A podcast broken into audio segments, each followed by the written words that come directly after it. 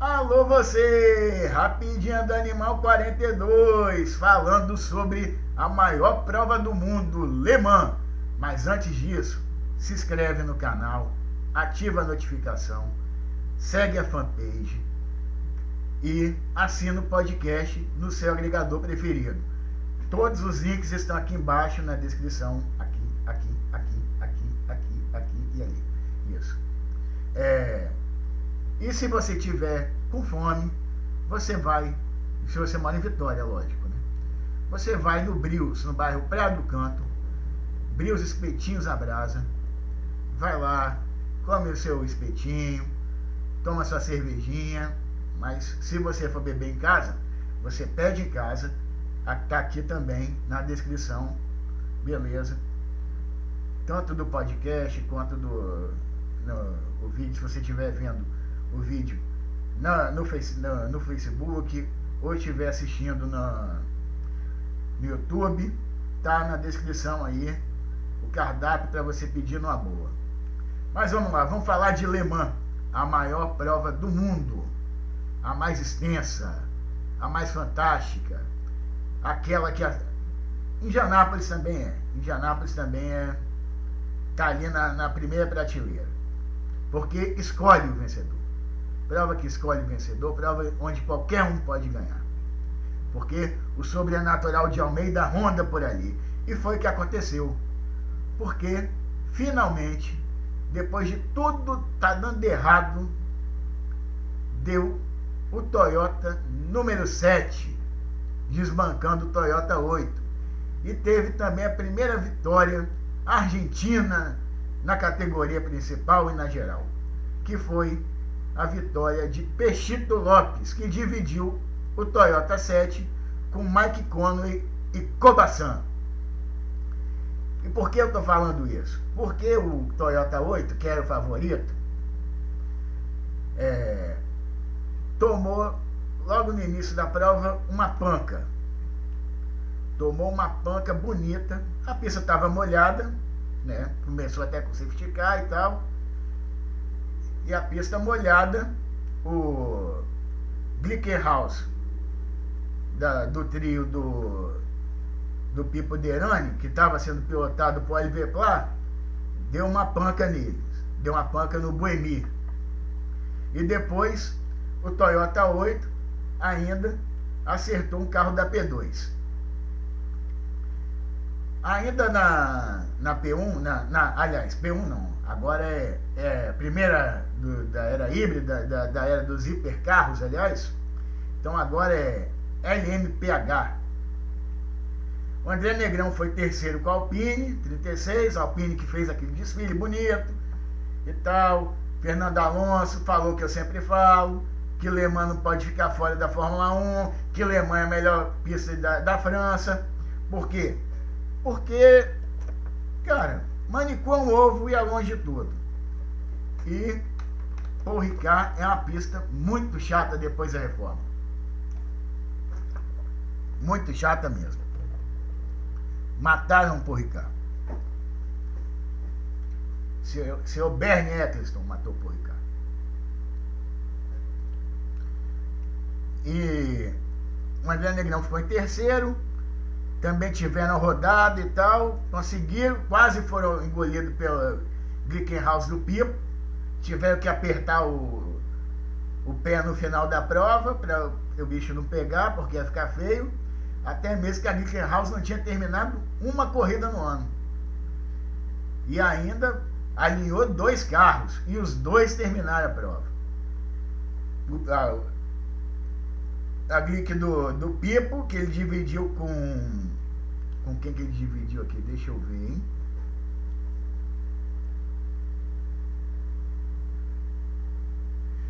Pipo dividiu com Oliver Pla e Frank McLu. Malu. Malu. É, isso aí. Uma vitória tanto pro, pro, pro Pipo, por ter terminado a prova com um carro que nunca tinha terminado a corrida antes de terminar uma prova de 24 horas foi feito e tanto. E fora dos híbridos, o primeiro foi André Negrão, né? Que levou um pódiozinho Então foi um pódio sul-americano em primeiro e terceiro lugar. Já na P2, um azar do tamanho de 15 navios Panamax tirou a vitória no final. É, Le Mans também escolheu o vencedor na P2. É. Porque lideraram, tava, bicho, a vitória estava na mão do Oreca 41 de Robert Kubica, Luiz Deletrar e EIF. E cara, no final da prova, o carro perdeu rendimento e foi engolido pelos outros dois Oreca. Inclusive na P2, cara, tivemos 28 carros. 28 carros só na P2. Coisa incrível. É por isso. É, são esses detalhezinhos que fazem Le Mans estar um pouquinho acima. Por quê? Você pode ser um piloto bronze, que você pode pilotar Le Mans, se você tiver um cascalho, um faz-me rir, um qualquer, um jabaculê, você pode pilotar, tanto que Fabian Bardet já pilotou por lá. E, poxa, em uma categoria só ter 28 carros, fora as outras, teve carro que ficou de fora, de 40, tanto 50, tanto carro. Coisa incrível, coisa incrível, fantástico. Le Mans é fantástico. E eu fiquei 16 horas das 24 acordadas, 16. E quem acha que isso é saco, saco é ficar vendo uma porcaria de um time igual do Fluminense que está me fazendo passar raiva, entendeu? Isso sim que é ter paciência. E a minha paciência pro Fluminense está acabando. É, mas vamos falar de automobilismo, né, de esporte a motor. Pois é, aí, no final da prova, é, o Oreca do Robbie Fries, do Ferdinand Hausburg e do Charles Milese protagonizou, travou uma batalha até a linha de chegada com o Oreca de Gelael, Vandone e.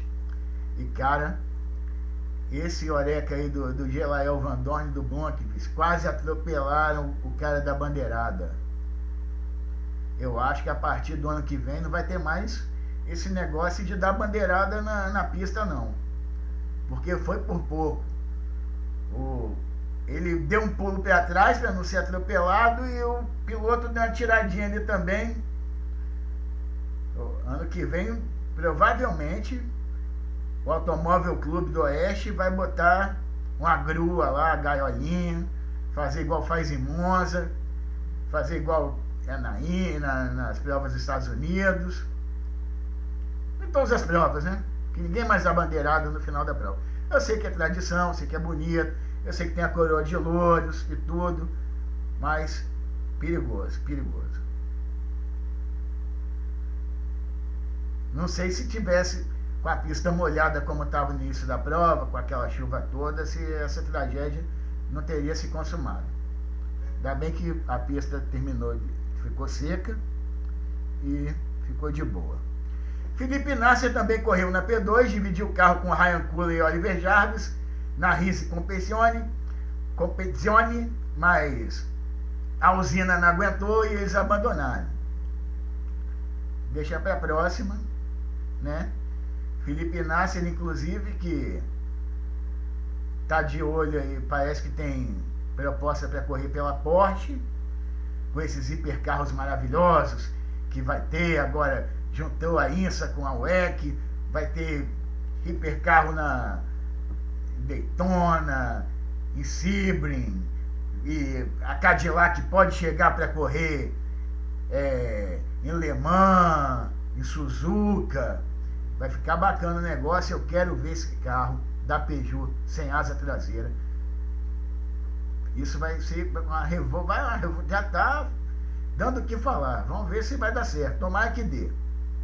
E ainda na P2, é, o destaque para o carro da classe Innovative, né? porque teve 80, o Oreca 84 de Takuma Oki, Nigel Bailey e Mathieu Lahai, que são pilotos né, que têm dificuldade de locomoção e tal, e são carros adaptados. Eles terminaram as 24 horas, terminar em 32 na geral. Parabéns para o trio pela prova de superação, né, mostrando o quão é inclusiva Le Mans, que é uma coisa que não acontece, né? nem, eh, na Indy 500. Gente, eu não estou falando aqui que eu não gosto da Indy 500. Eu acho a Indy 500 do Duca, do cacete. Mas Le Mans é mais fantástica um pouquinho, pouquinho, pouquinho, mas é. Já na GTE Pro deu Ferrari, deu a F-Corse, mas foi a 51 de Pierre Guide, Calado e Ledogar. A 52 de Daniel Serra, que ele dividiu com Miguel Molina e Sambord, tiveram o pneu furado durante a prova e foi difícil recuperar. Uma prova com muita intervenção de safety car, é, isozone a maior parte da prova, uma prova muito acidentada. Teve acidente feio com, a, com o carro das meninas também. A Sofia Flores tomou uma panca, foi parar na, na barreira de proteção, panca forte, panca tão bruta quanto a do Marquinho Gomes, mas depois apareceu ela dentro do carro, falando do, ao telefone, para ver que, como é que ia fazer e tal. A rádio, a rádio nem funcionou, que ela estava até falando no telefone. É, mas enfim, ainda bem que deu tudo certo. E na GTAM não deu para Felipe Fraga, que guiou o Aston Martin TT3 junto com Ben Kirin e Dylan Pereira teve problema de pneu furado, acertou a barreira de proteção. Ele mesmo falou que não ia conseguir, tal, não, não pensou que ia conseguir terminar a prova depois do, do que aconteceu. Dizer que provavelmente foram detritos na pista, né, que ele pegou lá, e fibra de carbono, qualquer pedacinho rasga uma borracha fácil, fácil. E ele tinha até estratégia boa, porque ele saiu com o pneu intermediário no início da prova. E ele falou que estava até difícil segurar mesmo atrás do safety car. Tanto que quando a pista secou, ele engoliu, jantou geral. Mas infelizmente Le Mans escolhe quem vence, né? É. E mesmo assim ainda salvou o segundo lugar só que ele não conseguiu salvar a bagagem no trem. Porque levaram coroa de louro, troféu, macacão, capacete, levaram. Simplesmente quando ele foi abrir a, a bagagem dele, pegaram o filé e deixaram o osso. Se isso fosse no Brasil, hein? O que iam falar? Ai, ai.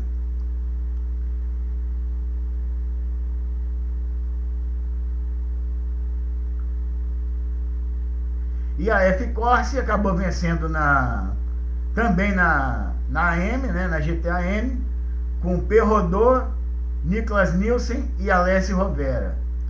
Marcos Gomes, como eu falei, tomou uma panca forte na terceira volta, não completou. Foi até uma panca muito complicada, foi levado para o hospital e tudo, mas depois ele mesmo falou que estava tudo de boa. E é isso aí, galera. É isso aí o que eu tenho para falar. Então, até a próxima. Não se esqueça de dar o like. Não se esqueça de inscrever no canal. Não se esqueça de seguir a fanpage. Que inclusive na fanpage o grid de largada falou, né? Lançou. O Dan, Dan Chique foi falou. Eu falei, posso gravar? Pode. E não deu outra. Tava lá na fanpage desde a semana, desde o final de semana passado que o Enzo ia correr na Fórmula 2. Eu garanti, eu assegurei, o Dan também, e só depois que falaram. É isso aí. Um abraço e até a próxima. Fui!